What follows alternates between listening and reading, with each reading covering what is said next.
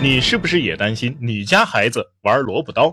原来全世界的家长都一样，韩国也开始流行萝卜刀了，家长一样很担心。我家孩子前段时间也喜欢玩这玩意儿，我研究了一下。萝卜刀既不锋利也不尖锐，哪怕是用来刺人，也一般不会受伤。更何况萝卜刀的玩法并不是刺人，而是通过手腕的发力使刀伸缩收放，本质上是一种解压玩具。但跟国内的家长一样，不少韩国家长也出现了担心模仿犯罪的声音。虽然现在只是拿着玩具，但以后就会带真刀了。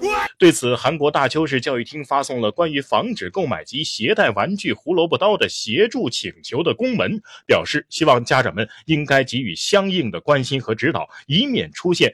轻视生命的想法，不少学生家长表示欢迎，但也有网民认为这是杞人忧天，说他们小时候还用美工刀做飞镖玩，不比萝卜刀危险多了。想想也是，我们小时候不正是武侠小说、武侠剧流行的时候吗？哪个又没有舞枪弄棒、飞刀耍剑过呢？所以，相比担心孩子的玩具，能够做正确引导的家庭教育，可能才是更重要的事情。